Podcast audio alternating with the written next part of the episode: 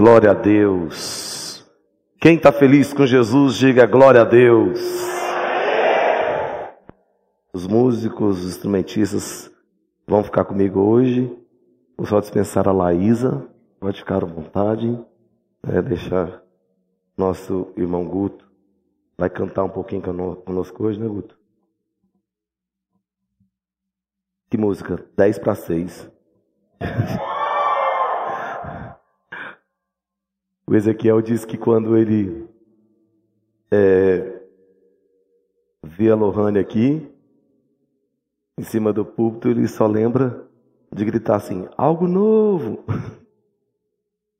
Aí quando é a Natália, é Rujo Leão. Quando é o Eliel, é Filho de Deus. Quando é Espíndola, é Tu és bom, bom. Quando é o Guto, e eu. Ai, ai. Esse povo não tem o que fazer, né? Graças a Deus. Aleluia. Mas fico feliz por você estar aqui. Você que veio nos visitar, fique à vontade. Essa casa de oração tem muita alegria em receber você aqui como nosso convidado e você nos honra muito. Nós estamos recebendo uma visita ilustre aqui do pastor Adomir Vaz. Cadê o pastor? Adomir? Pastor, que bênção. Sua esposa está te acompanhando, pastor? Ah, que bênção. Está passeando. Que bênção. Seja bem-vindo, pastor. É uma honra receber aí a visita ilustre do Senhor. Deus possa abençoar aí, viu? Fique bem à vontade. Se possível, se senhor quiser assumir uma cadeira aqui na frente, tá bom? Deus abençoe. Salva de palmas aí para o pastor Adomir Vaz. Graças a Deus. Aleluia. O tema da minha palavra hoje é A culpa é minha.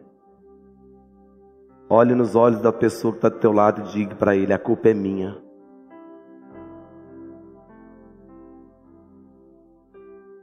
Feche os seus olhos. A culpa é minha. A culpa é minha. Com seus olhos fechados, visualize algumas coisas que você enfrentou nesses dias e diga para você mesmo: a culpa é minha. Problemas conjugais que você passou, diga para você mesmo: a culpa é minha. Metas não atingidas e não alcançadas por você, que você possa dizer dentro de você: a culpa é minha. uma perca que você teve, uma pessoa que se distanciou dos caminhos do Senhor dentro da tua célula, diga aí dentro de você: a culpa é minha.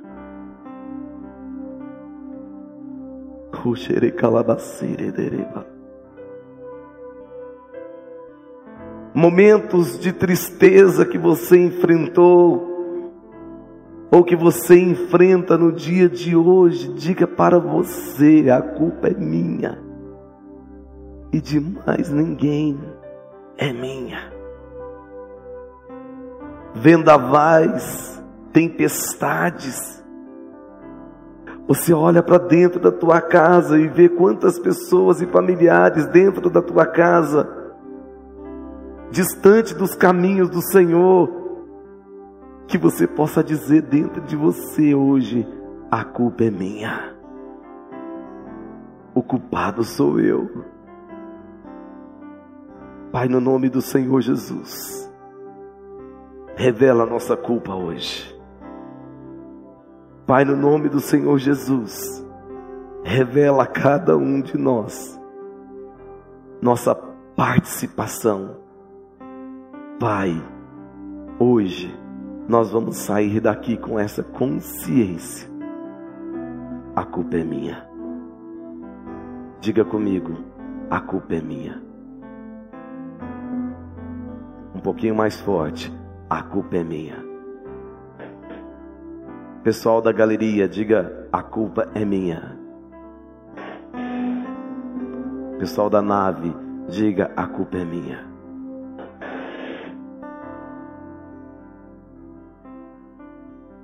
Livro de Jonas, capítulo 1.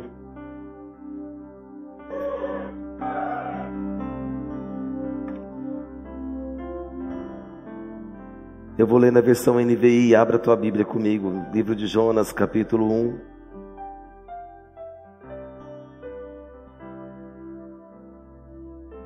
Quero todo mundo assim acompanhando junto. Igual a gente fez aquela vez. Todo mundo. Uns toquinhos. Versículo de número 1. Diz o seguinte: A palavra do Senhor veio a Jonas, filho de Amitai, com esta ordem: Vá depressa à grande cidade de Nínive e pregue contra ela, porque a sua maldade subiu até a minha presença. Mas Jonas fugiu da presença do Senhor, dirigindo-se para Tarsis. Diga, diga comigo, para Tarsis desceu à cidade de Jope, onde encontrou um navio que se destinava àquele porto. Depois de pagar a passagem, embarcou para Tarsis para fugir. O Senhor, porém, fez soprar um vento, um forte vento sobre o mar, e caiu uma tempestade tão violenta que o barco ameaçava arrebentar-se. Todos os marinheiros ficaram com medo, e cada um clamava ao seu próprio Deus, e atiraram as cargas ao mar para tornar mais leve o navio. Enquanto isso, Jonas, que tinha descido para o porão e se deitado, dormia profundamente. O capitão dirigiu-se a ele e disse: Como você pode ficar aí dormindo? Levanta-se e clama ao seu Deus, talvez ele tenha piedade de nós e não morramos. Então os marinheiros combinaram entre si: vamos tirar sorte para descobrir quem é o responsável. Diga comigo, quem é o responsável? Por essa desgraça que se abateu sobre nós, tiraram sortes e a sorte caiu sobre Jonas. Por isso lhe perguntaram: diga-nos quem é o responsável por essa calamidade, qual é a sua profissão, de onde você vem, qual é a sua terra, a que povo você pertence. Ele respondeu: Eu sou hebreu, adorador do Senhor, o Deus dos céus, que fez o mar e a terra. Com isso eles ficaram apavorados e perguntaram: O que, que você fez? pois sabiam que Jonas estava fugindo do Senhor, porque ele, porque ele já lhes tinha dito. Visto que o mar estava cada vez mais agitado, eles perguntaram: onde devemos, o que devemos fazer com você para que o mar se acalme? Respondeu ele: pegue-me e jogue-me ao mar, e ele se acalmará, pois eu sei que é por minha causa, que é por minha culpa, que esta violenta tempestade caiu sobre vocês.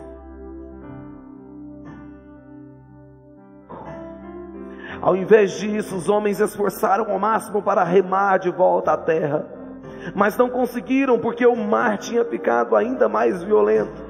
Então eles, eles clamaram ao Senhor: Senhor, nós suplicamos, não nos deixe morrer por tirarmos a vida deste homem.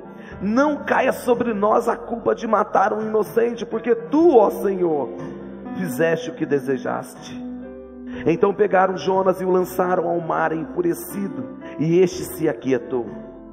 Ao verem isso, os homens adoraram ao Senhor e com temor, oferecendo-lhe sacrifício e fazendo-lhe votos. Então o Senhor fez com que um grande peixe engolisse Jonas, e ele ficou dentro do peixe três dias e três noites. Diga comigo, a culpa é minha. Diga mais forte, a culpa é minha. Nós, seres, humanos, nós temos o hábito. Aliás, nós temos muitas e muitas e muitas virtudes.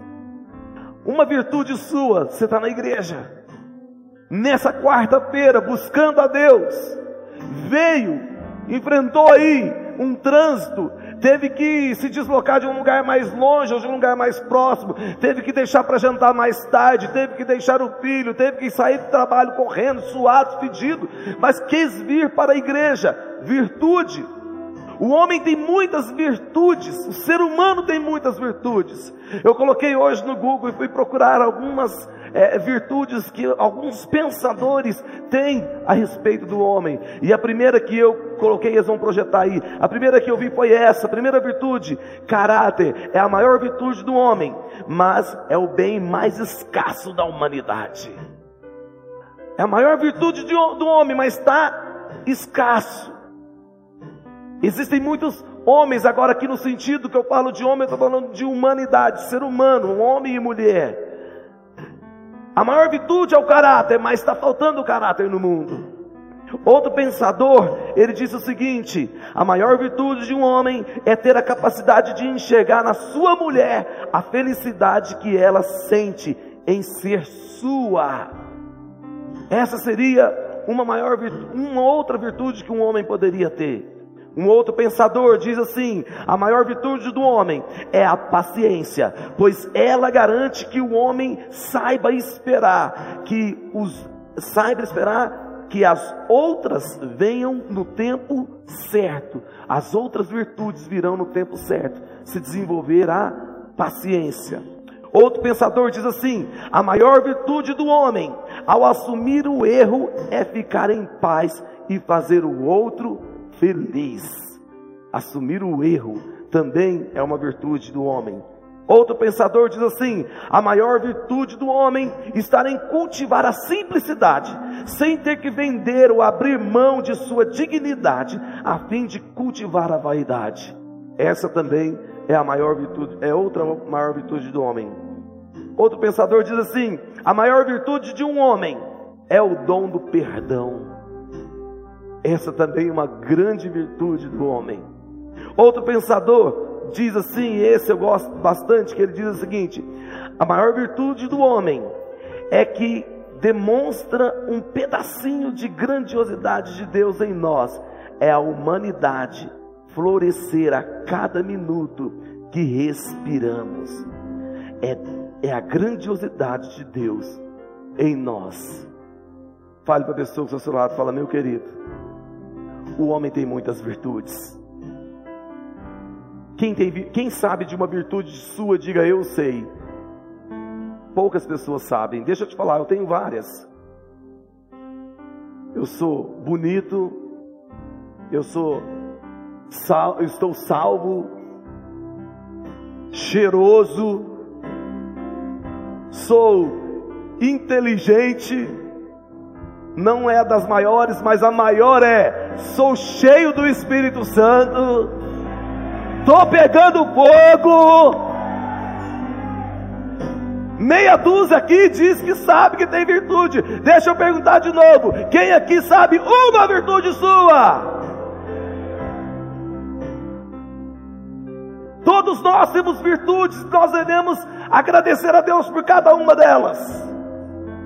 Mas eu gostaria que você hoje me ouvisse em uma única virtude que talvez você não a tenha. Chama-se humildade. O homem tem que ser humilde. A pessoa tem que ser humilde. Você viu a dificuldade de dizer: a culpa é minha, Problema conjugal que eu estou enfrentando, culpa é minha. Problema financeiro, culpa é minha. Sabe que nós temos dificuldade de reconhecer as nossas culpas por falta de uma virtude chamada humildade. Nós precisamos desenvolver esta virtude. Precisamos aprender a ser humildes. Nós enxergamos na história que lemos aqui algo sobrenatural por falta de humildade. Hoje, há uma dificuldade das pessoas chegarem até a Deus, às vezes, por falta de humildade daqueles que já têm Deus, de levar a presença de Deus a essas pessoas. Precisamos, nós precisamos ser simples como a pomba, prudentes como a serpente, aprendendo com Jesus a humildade. Olha quantas vezes Jesus não teve que quebrar o protocolo por, pela sua humildade de parar e ouvir uma pessoa que nem era do seu clã, nem era da sua descendência, nem era hebreu.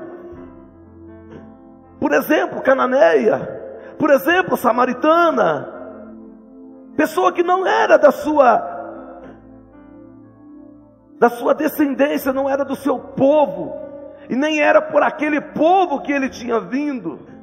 Mas ele quebrou protocolos. Ele atendeu a cananeia. Ele atendeu a samaritana. Por quê? Porque Jesus tinha esse princípio dessa virtude, dessa virtude expresso no seu ministério. Ele era humilde. Independente de quem fosse, parava para poder atender. É cego. Ei, traga o cego lá que ele está gritando. Ah, é um aleijado que desceu pelo telhado. Ei, para aí, os seus pecados estão tá perdoados. Agora você levanta dessa cama, toma sua, sua cama e vai para sua casa. Jesus ele expressava a humildade, independente da situação econômica. Ele pregou para o rico, ele pregou para Zaqueu, um cobrador de impostos, corrupto. Ele, ele, ele exaltou uma mulher que entregou a menor oferta, mas era a maior oferta, porque ela entregou tudo que ela tinha. Ele exaltou o pobre. Meu querido, nós temos que ser seletivos nas nossas relações. Sim, temos que ser seletivos no sentido de que pessoas nos levam a cair, pessoas nos levam a pecar, mas nós temos que ser humildes para atender qualquer pessoa, para estar a, a, a, para estar próximo ao lado de qualquer pessoa. Fale para a pessoa que você está meu irmão. Se a minha presença te incomoda, usa da humildade para me suportar.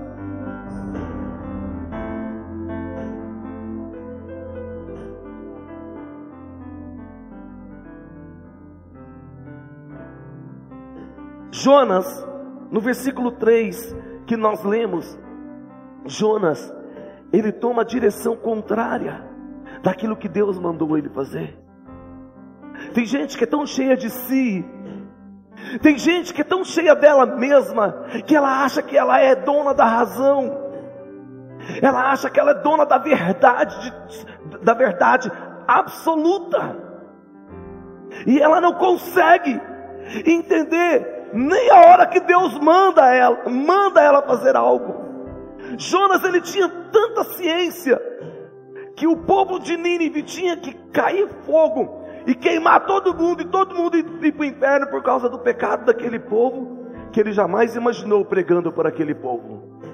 E quando Deus mandou ele ir, ele foi para o lado oposto. Ele pegou o barco e foi para Tarsis.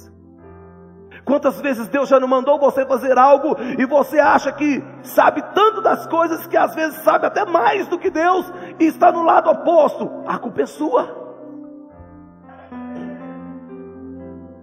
A culpa é sua, porque algumas pessoas ainda não conseguiram ter contato com o Evangelho por causa da sua falta de humildade, de você simplesmente se lançar, se jogar. A culpa é sua.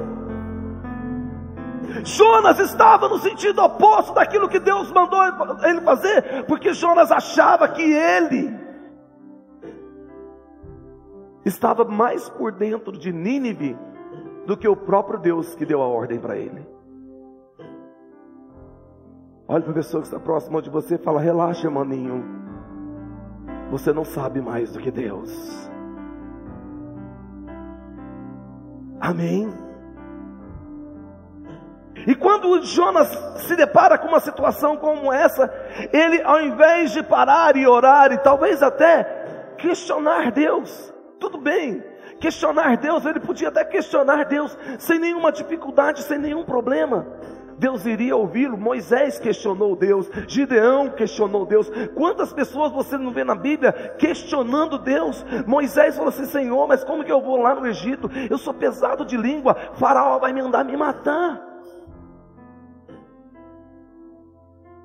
Deus ouviu o questionamento de Moisés, mas provou para Moisés que ele estava certo.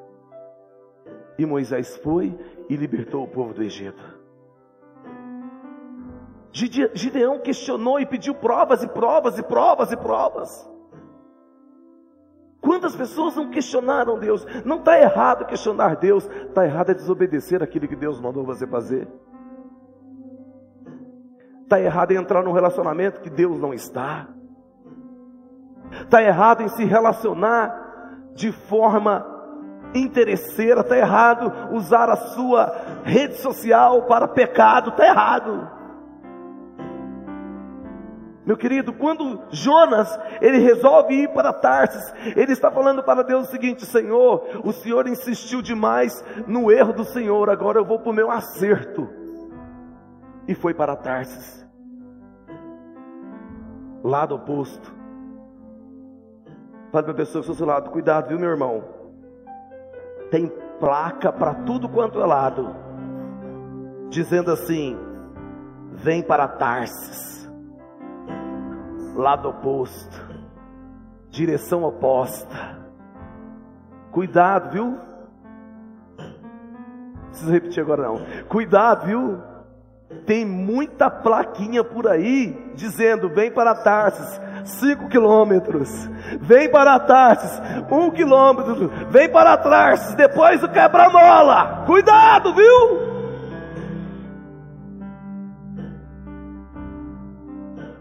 Não vira as costas para aquilo que Deus mandou você fazer. Deus mandou você para a direita, e por mais seco que seja, por mais feio que seja, por mais árvores caídas que tenham, vá para o lado direito, não vira as costas para aquilo que Deus mandou você fazer.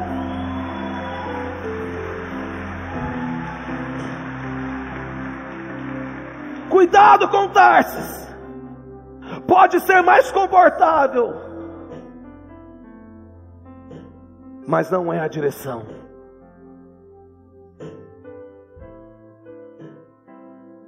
Ele entra no barco, o barco bom, cheio de pessoas boas. Ele entra no barco, e a Bíblia diz que Deus manda um vento forte. Não brinca com Deus, irmão. Por favor, em nome de Jesus. Não brinca com Deus. Ele insistiu em ir, entrou no barco, comprou a passagem.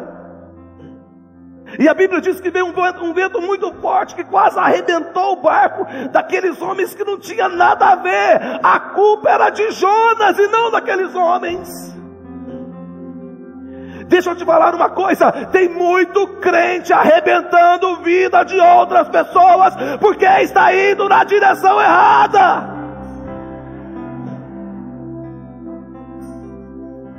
Está indo na direção errada. Está achando que sabe mais do que Deus. Eu não esqueço o testemunho do pastor André Valadão quando ele diz o seguinte: eu recebo uma pessoa no meu gabinete e essa pessoa fala assim, pastor, eu estou saindo hoje da Batista da Lagoinha. Está, minha irmã, para onde que você está indo? Eu estou indo, pastor, por uma igreja perfeita. Aí o pastor André olhou assim, sério, irmão, igreja perfeita. Perfeita, pastor, melhor que a Lagoinha, ó. Sério, minha irmã? Sério, pastor, pensa numa igreja perfeita. Aí ele falou assim: É, eu já pensei, não aqui na terra, mas eu já pensei numa igreja perfeita. Aí ele falou assim: Senhor me abençoa para eu ir para lá? Ele falou: De jeito nenhum. Que isso, pastor? Eu preciso que o Senhor ore por mim, me abençoe, porque eu preciso ir para essa igreja, porque é uma igreja muito abençoada, uma igreja perfeita. Ele falou: Você acha que eu sou louco de te abençoar para você ir para lá e estragar a perfeição da igreja?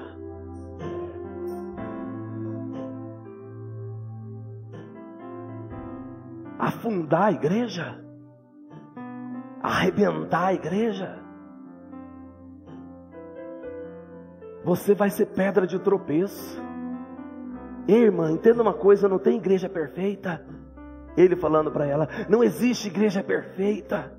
Caia na real. Você está querendo fugir de uma responsabilidade que Deus está te chamando. Você está querendo virar as costas para aquilo que Deus te, te escalou. Você está querendo fugir daquilo que Deus te comissionou para você fazer. Na verdade, você está querendo cair fora daquilo que Deus te chamou, indo para um outro lugar e vai chegar lá. Você vai arrebentar com tudo. Crente no lugar errado é dinamite no subsolo, derruba tudo. Fale para a pessoa do seu lado: cuidado, irmão. Ande no lugar certo. Faça o que Deus mandou você fazer. Não compensa fugir. Fala para ele: não compensa fugir.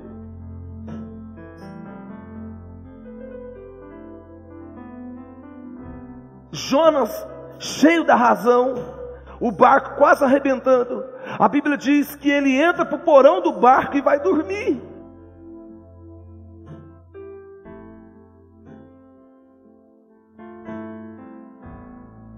E a Bíblia diz que ele vai dormir um sono profundo.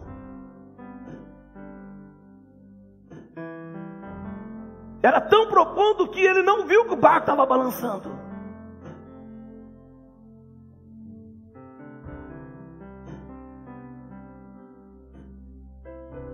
Sabe, a gente faz de tudo para as pessoas não desviarem. Não é para ter um a menos na igreja. A gente faz de tudo para as pessoas não desviarem porque trazer ela de volta é muito difícil. E se você está aqui hoje e está desviado, é o teu último dia de desviado. Que você vai voltar. Chega de afundar barco. Chega de afundar barco. Ah, pastor, eu não estou preparado hoje não. E que dia que você tem que estar preparado para poder voltar para Jesus? Você não se prepara, irmão. Ele disse o seguinte: Venha a mim, todos vós que estão cansados e sobrecarregados, que eu vou aliviar cada um de vocês. Sou eu que faço a obra. Porque o dia que você achar que tem que se preparar para poder entregar a tua vida para Jesus, você nunca vai vir para Jesus, porque Satanás e os seus demônios nunca vai deixar você estar preparado.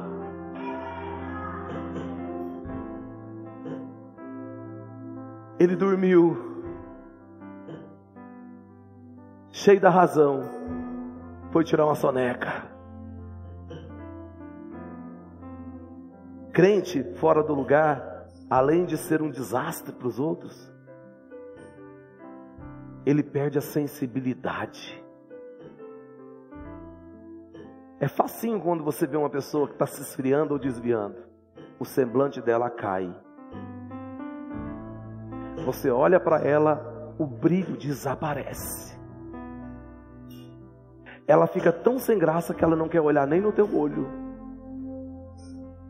Aí você fala com, por dentro, a gente fala por dentro. Hum, tem caroço nesse angu. Certeza. Dormiu. Mas não aquele sono que Deus colocou em Adão, que eu preguei aqui esses dias atrás dormiu, se tornou insensível, parou de ouvir a voz de Deus, parou de sentir necessidade de orar, parou de sentir necessidade de fazer um jejum, parou de sentir necessidade de, de se santificar, agora cai no pecado toda hora, agora qualquer coisa é, é, é pornografia na internet, qualquer coisa, qualquer um que aparece vai para a cama também, parou de se santificar não tem responsabilidade com a pessoa do Espírito Santo, não tem responsabilidade com a habitação de Deus, não tem responsabilidade com o corpo santificado, com o culto racional, não tem responsabilidade com mais nada, torna-se insensível, crente fora do lugar, além de arrebentar com a vida dos outros, torna-se insensível. Diga comigo, crente fora do lugar, crente fora do propósito, além de arrebentar com a vida dos outros, torna-se insensível.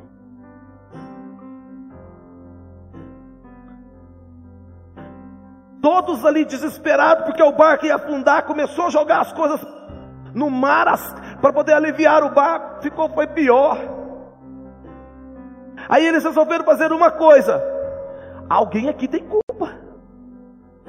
Eles tinham um pouquinho de temor, cada um no seu Deus. E eles falaram assim: alguém aqui tem culpa, vamos jogar a sorte, que nós vamos descobrir o que vai, quem é o culpado. Caiu sobre quem? Diga comigo, Jonas. Eu costumo citar aquele versículo que diz o seguinte: Os olhos do Senhor estão em todos os lugares. O dia que você resolver pecar, lembra, os olhos do Senhor estão lá. O dia que você resolver fazer alguma coisa que desagrada e entristece a pessoa do Espírito Santo, lembra, os olhos do Senhor estão lá. Estão vendo tudo o que você está fazendo.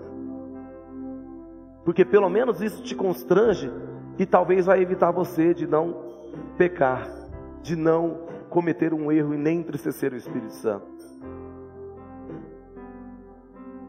Caiu sobre Jonas. Ou seja, Deus revelou para eles: o culpado é o crente. O culpado é Jonas. Ei, olha aqui para mim. Tem pessoas que não vêm na igreja, tem pessoas que não querem Jesus, tem pessoas que não querem fazer aliança com Jesus por causa de crente.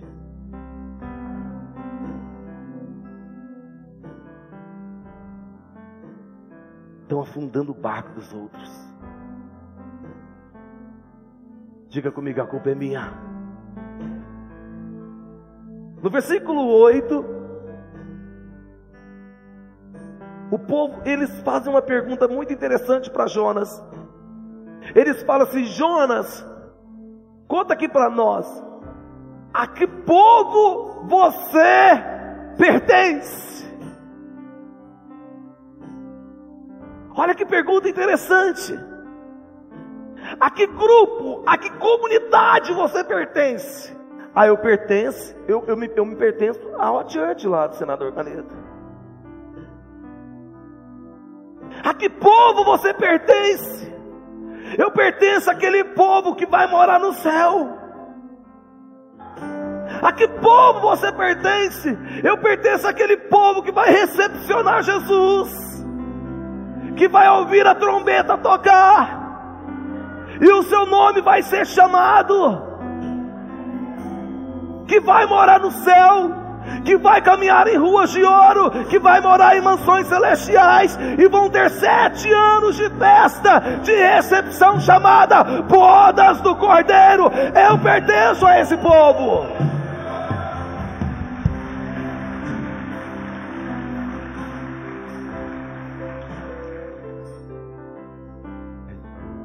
boas suas seus aplausos, porém, é esse povo que estava afundando o barco.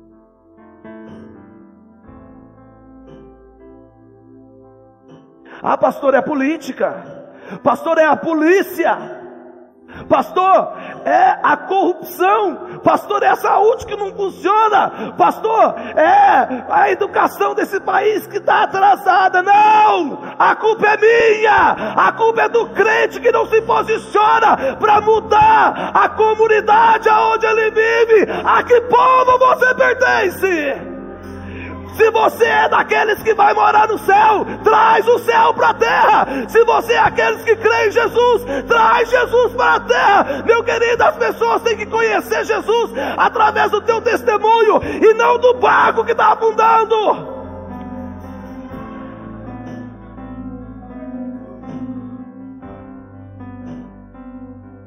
Descobriram que tinha um crente porque o barco estava afundando. Não, vão descobrir que tem um crente porque tem uma voz mais alta orando. Vão descobrir que tem um crente porque tem alguém clamando. Vão descobrir que tem um crente porque está indo tudo muito bem.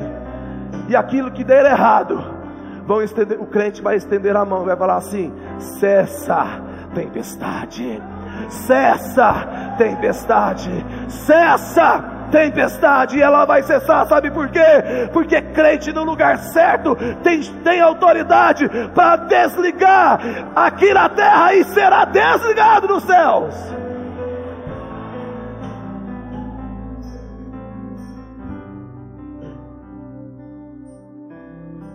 Infelizmente, nem todo mundo entende assim. A que povo você pertence? Ah, eu sou lá da, da One Church. A igreja já é preta.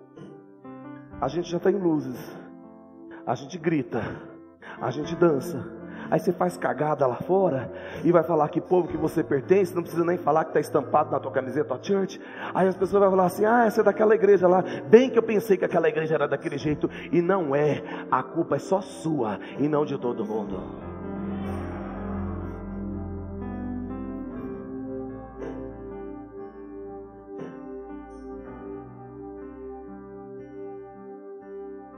Eu sou hebreu adorador do Senhor, o Deus dos céus que fez o mar e a terra.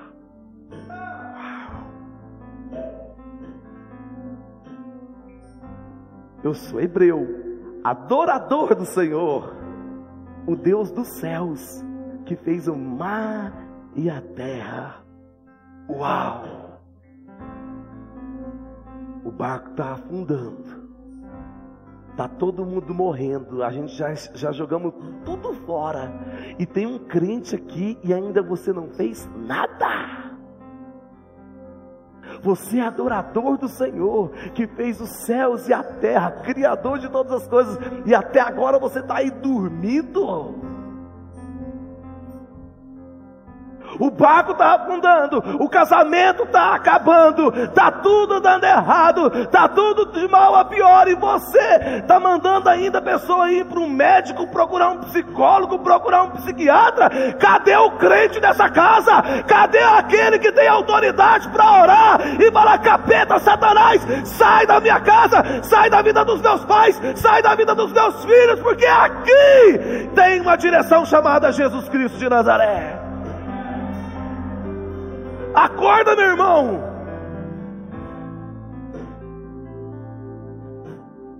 Se o barco que você está está afundando e você não faz nada, a culpa é sua.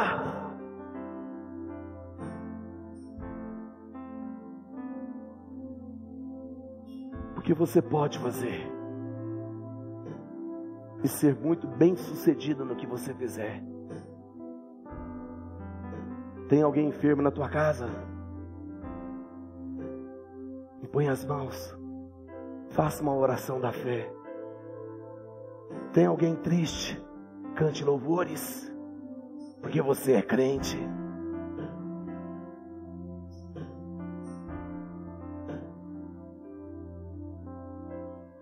Hoje na live, teve um discípulo meu.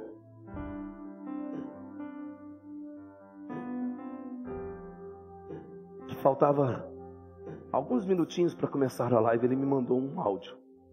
Eu vi o áudio entrar e eu me preparando ali para a live. Aí eu vi o áudio e falei, não, depois, eu não vou ouvir agora não, depois eu ouço. E aí depois ele mandou outro áudio. Aí eu falei, meu Deus, será que aconteceu alguma coisa? Mas depois eu, eu ouço. E entrei na live. Entrei na live e falei tudo que o Espírito Santo queria que eu falasse ali naquela hora. E eu vi que ele entrou também. Ele estava lá na live. E aí, falei, falei, falei, falei, falei, falei. Aí acabou a live e tudo. Fui lá, publiquei. Eu sempre publico ela no feed. Fica um dia publicado lá. Depois deixo lá no IGTV. Se você quiser assistir as lives, minha tá lá no IGTV. E aí eu vou ouvir o áudio depois. Ouvi um, ouvi o outro. Aí eu mandei um áudio para ele, falei, meu irmão, ainda bem que eu ouvi o seu áudio agora. Porque senão eu teria colocado o nome da live, o seu nome, que eu falei só para você. Eu não preciso falar mais nada, porque tudo está respondido lá na live. Aliás, eu não tinha nem visto que ele tinha ouvido, assistido. Se você não assistiu, vai lá. Ouça. Ele falou: Não, pastor, eu assisti. Nossa, mas como Deus é top. Eu vi que o senhor não tinha ouvido o áudio. Meu querido, quando Deus quer falar com alguém, não precisa de intermediários. Fale para a pessoa que está ao seu lado, irmão. Deixa Deus te usar. Saia desse sono profundo. Não deixe o barco que você está afundar. Porque se afundar, a culpa será sua.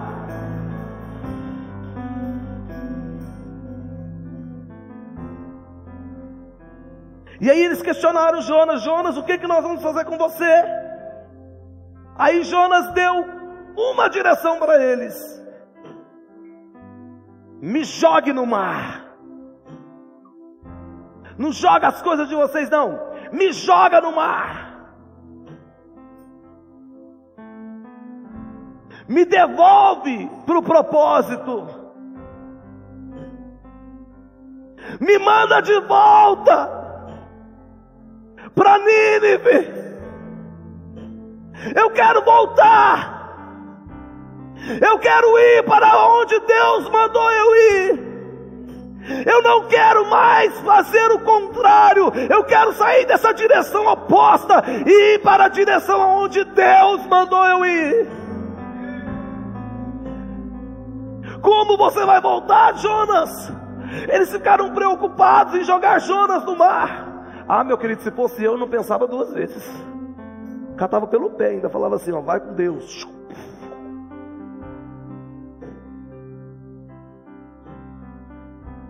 Reconcilie agora. Peça perdão a Deus. Pediu? Na hora que eles jogaram Jonas no mar, a tempestade cessou. Por que, que a tempestade cessou? Porque Jonas voltou para o propósito.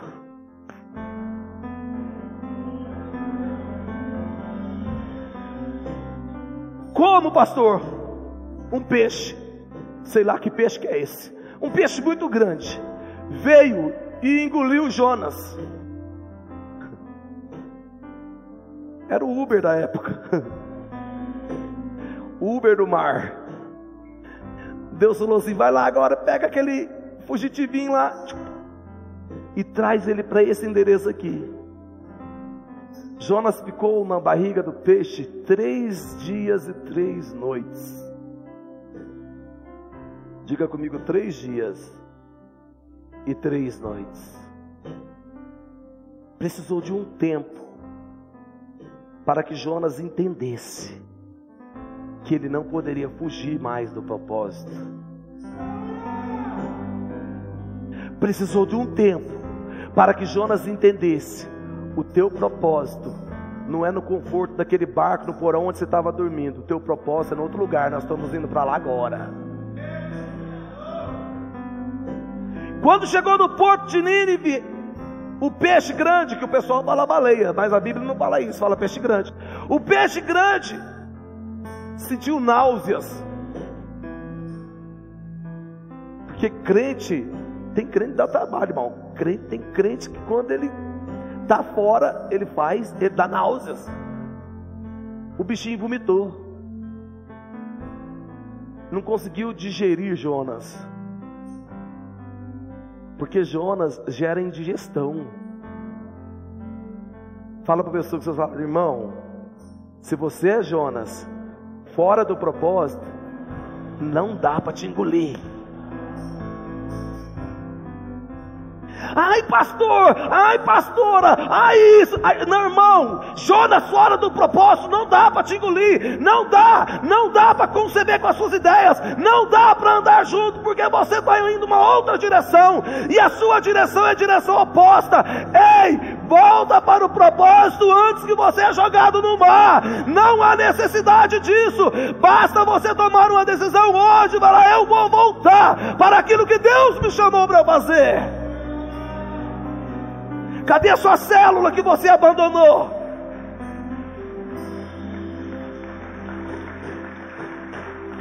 Cadê a sua célula que você abandonou? Cadê as pessoas que você pregou e se converteu e se desviou? A culpa é sua.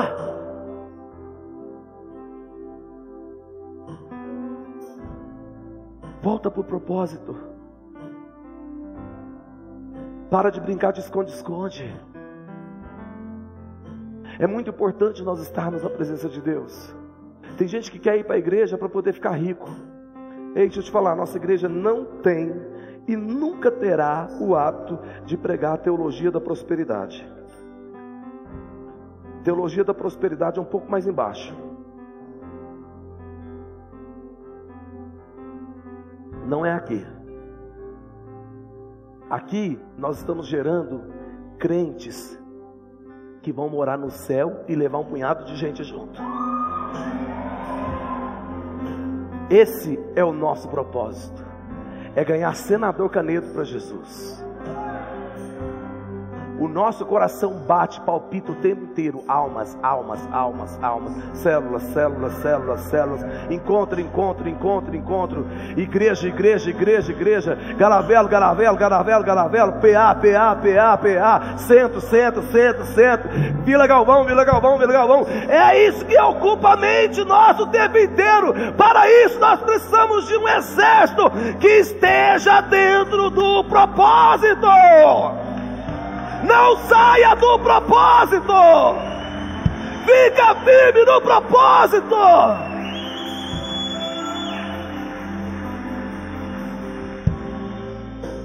Seja humilde para entender o propósito de Deus.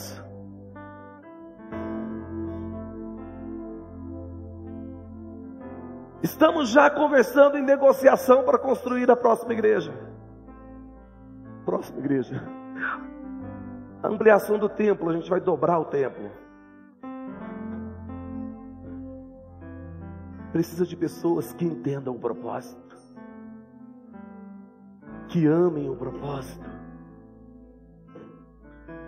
e que quando chegar no céu, vai falar assim: Senhor, eis aqui as minhas mãos, olha aí a multidão que eu trouxe comigo.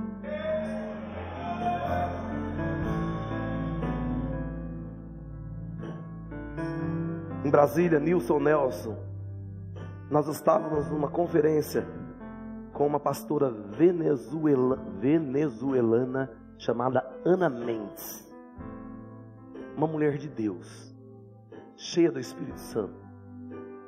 Nós vamos trazê-la aqui. Vou entrar em contato com ela para a gente trazê-la aqui. Ela prega em português, sem ter nunca ter tido uma aula. Ela abriu a Bíblia em português dispensou a sua tradutora e o Espírito Santo deu a ela uma das línguas mais difíceis que tem, que é o português. E ela pregou em português. Ela tem uma adoração profética tão profunda antes das ministrações dela, que os anjos começam a ministrar juntos. Quem está na sala é totalmente cheio pela glória de Deus.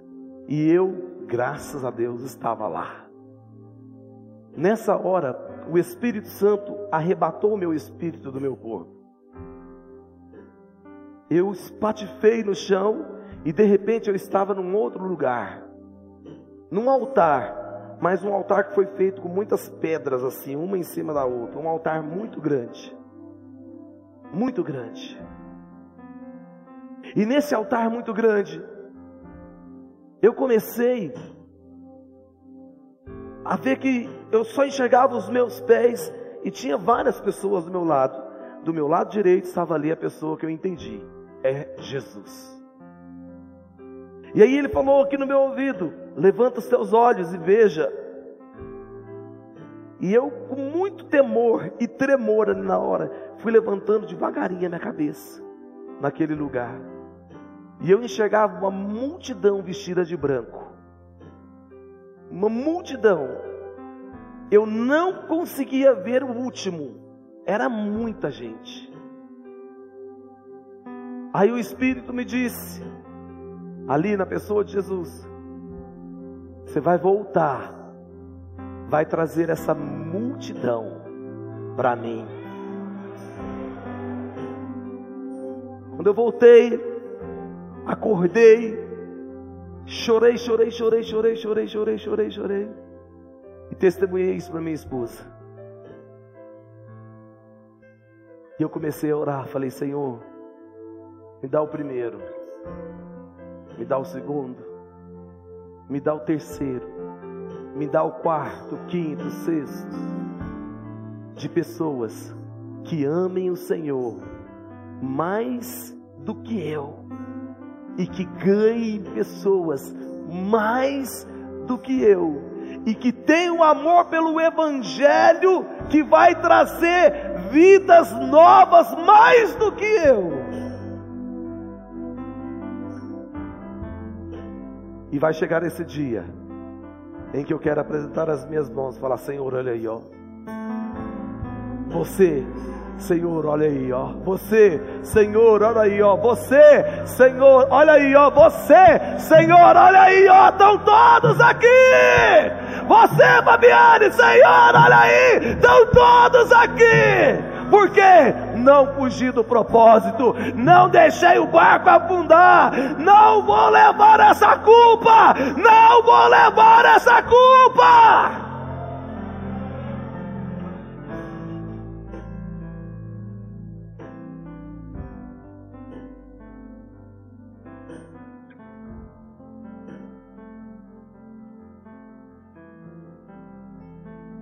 Algumas pessoas hoje aqui Deus vai lançar no mar. Vai para a barriga do peixe. Sexta, sábado e domingo. Vai ser vomitado na segunda-feira. Cheio do Espírito Santo. Pisando na cabeça do diabo. Algumas pessoas estão aqui vão parar de negligenciar aquilo que Deus mandou você fazer. A que povo você pertence? A que povo você pertence?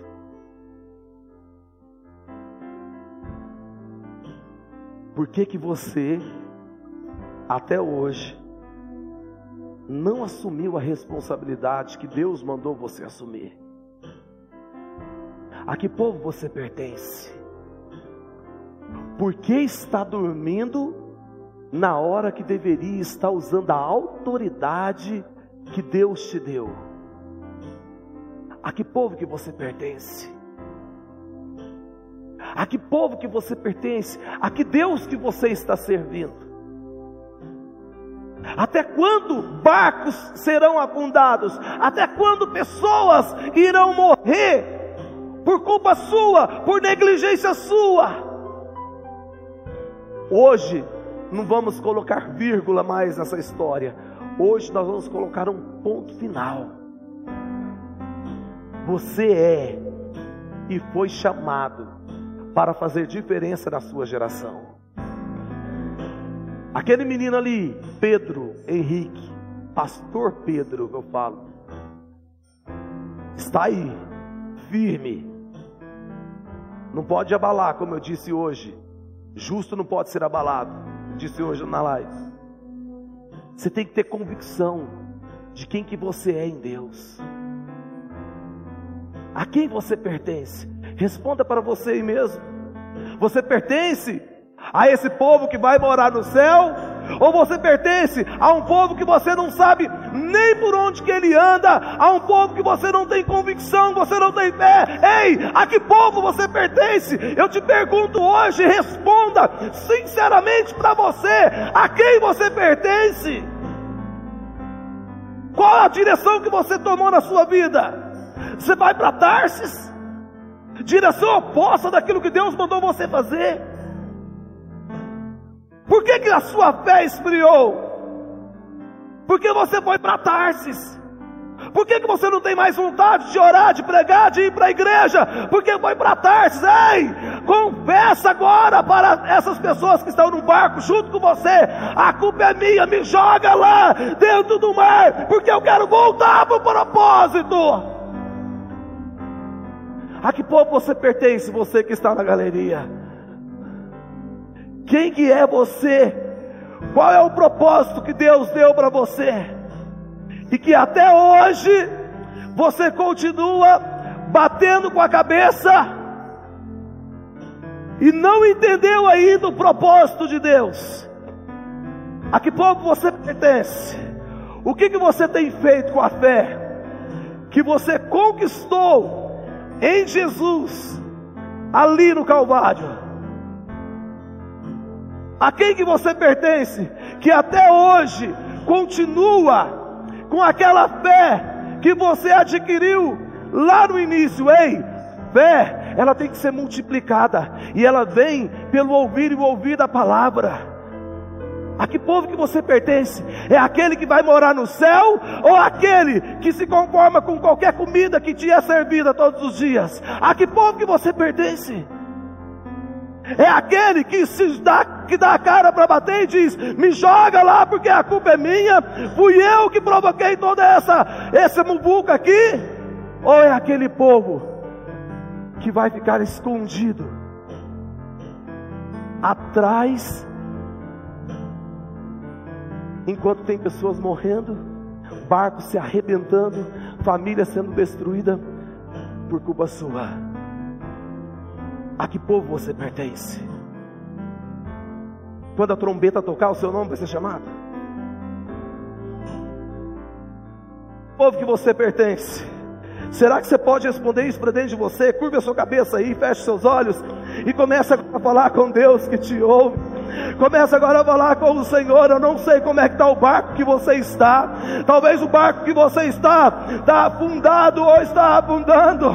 Ei, se estiver afundando, a culpa é sua. Mas se você conseguir se levantar, se erguer agora, você vai conseguir você vai conseguir restaurar, você vai conseguir de volta, você vai trazer de volta você vai trazer de volta, você vai falar para Deus hoje, Senhor, sou eu, sou eu o culpado que tudo isso aconteceu, mas hoje eu quero voltar para o propósito. Eu não vou mais negociar, eu não vou negociar, porque eu pertenço a um povo que vai morar no céu e vai levar muitas pessoas consigo. A minha casa pode estar ruim, a minha família pode estar destruída, o meu casamento pode estar falido, mas hoje eu assumo a minha culpa e eu me lanço no mar para restaurar tudo que foi caído, tudo que foi destruído.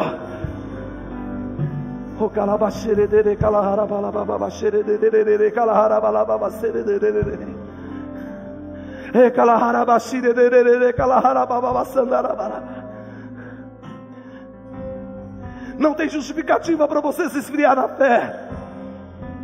Não tem. Não tem, porque o Senhor Jesus, Ele já fez tudo o que tinha que fazer por você. Não tem, o sangue já foi derramado. Porque você ainda desobedece, mas hoje o Senhor está aqui tão disposto, mas tão disposto a ter você de volta ao, ao propósito. Lembra do pai do filho pródigo? O pai do filho pródigo chegou nele, abraçou ele e ele disse: Pai, eu não sou digno de ser chamado teu filho, trata-me como um dos seus empregados. E o pai disse: Meu filho, você estava perdido, traga uma roupa nova, traz sandálias novas, dá um anel novo, vamos matar o novilho, porque o meu filho estava perdido e foi achado. Essa, esse essa é a expectativa do coração de Deus hoje. Sabe, não interessa o que aconteceu até hoje. Não interessa quantas pessoas já sofreram por sua culpa até hoje. Não interessa quantas pessoas já, quantos barcos você já fundou até hoje. O que interessa é que a partir de hoje as coisas precisam ser diferentes. Volta para o propósito que Deus mandou você. Entra no mar agora, fala, me joga, Deus. Pode me jogar. Que o peixe me engula três, quatro, vinte dias, um ano, não sei quanto tempo eu vou ficar dentro desse peixe.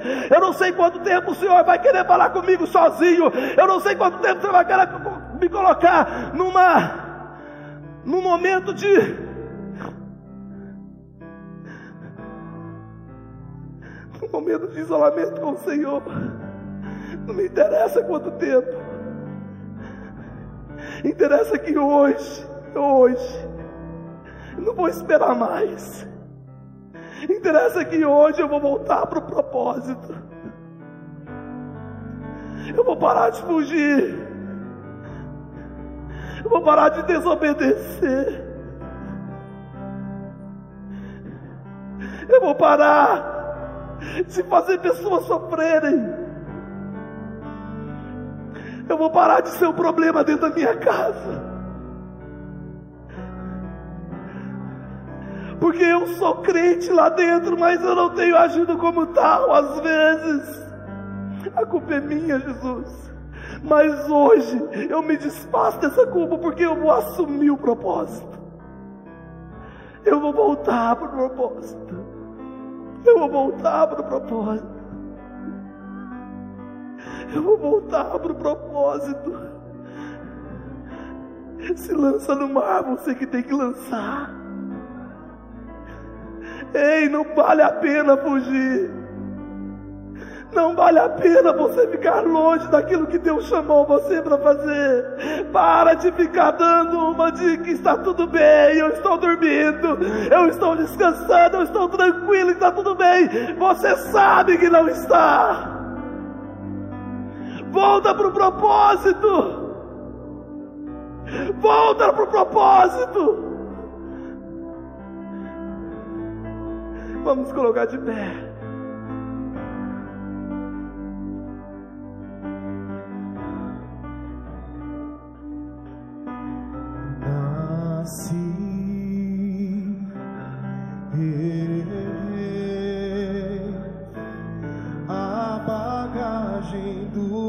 Passado eu carreguei.